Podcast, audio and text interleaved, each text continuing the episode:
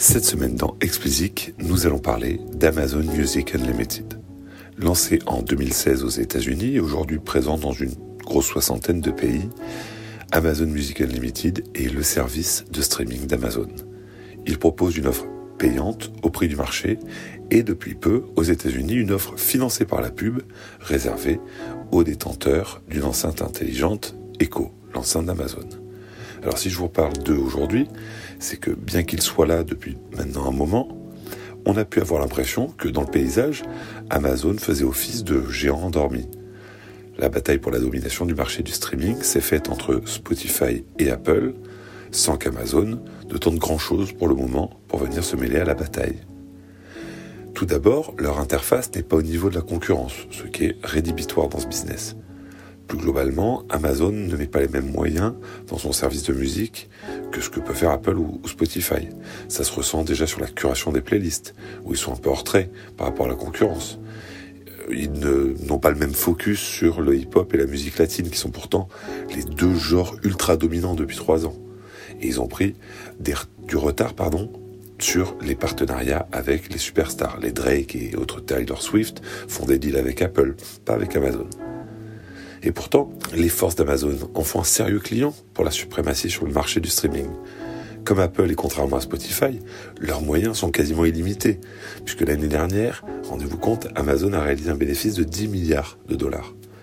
Ils rivalisent également en termes de nombre d'utilisateurs et peuvent également compter sur la fidélité de leurs clients qui ont un attachement fort à la marque Amazon pour son sérieux et sa fiabilité.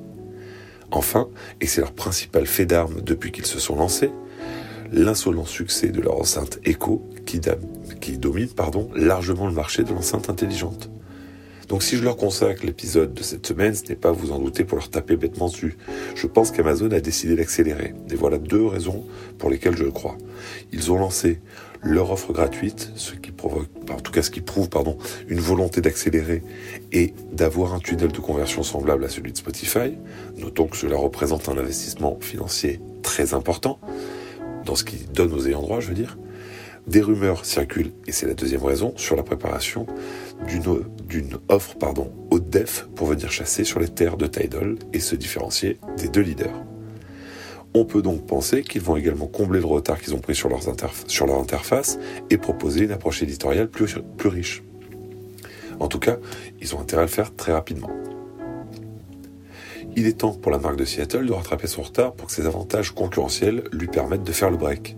En effet, Prime, leur collection de services par abonnement, est utilisée dans le monde entier.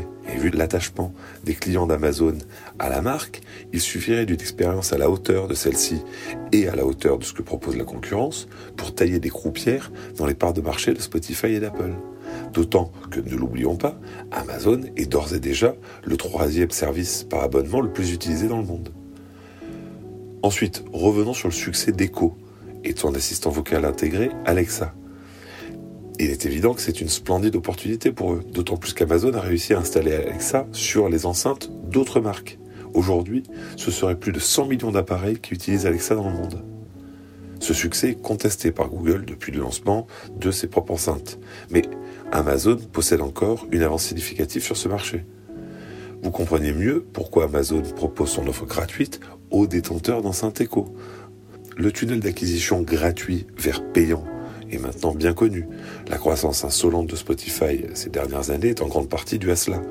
Vous faites télécharger votre app grâce à la promesse de gratuité. Une fois que l'utilisateur est suffisamment actif pour pouvoir souhaiter se débarrasser de la pub, vous lui poussez, pardon, une offre d'abonnement après cassé pour qu'il teste celle-ci. Enfin, une fois que le test est réalisé, la qualité du service abonné doit vous convaincre enfin doit le convaincre pardon, de continuer. À 9,99 par mois, bien entendu. De l'autre côté, Apple continue d'appliquer les recettes qui ont toujours marché pour eux et table sur une conversion plus rapide en s'appuyant sur leur parc de smartphones actifs dans le monde et le fait que leur app soit préembarquée dedans. Vous avez droit à un essai de 3 mois et ensuite vous commencez à payer. Donc dans le modèle de Spotify, c'est la gratuité qui est censée vous donner un avantage. Dans le modèle d'Apple, c'est le parc de téléphone qui vous donne qui vous permet de faire la différence. à ceci s'ajoute bien évidemment une politique éditoriale et une offre de contenu exclusif qui vous permettent de fidéliser un peu plus vos utilisateurs. Amazon est en position de proposer une formule hybride, la puissance d'un parc mondial de devices alliée à l'efficacité du modèle gratuit vers payant. Si à tout ceci vient se greffer une offre au def, il y a fort à parier que le mano à mano que se livrent Apple et Spotify deviendra un combat à trois. J'espère que vous avez apprécié écouter cet épisode autant que j'ai apprécié le produire. Si c'est le cas, donnez-moi 5 étoiles sur Apple et abonnez-vous où que vous soyez. N'hésitez pas à réagir, commenter et donner votre avis, je serai heureux de discuter avec vous.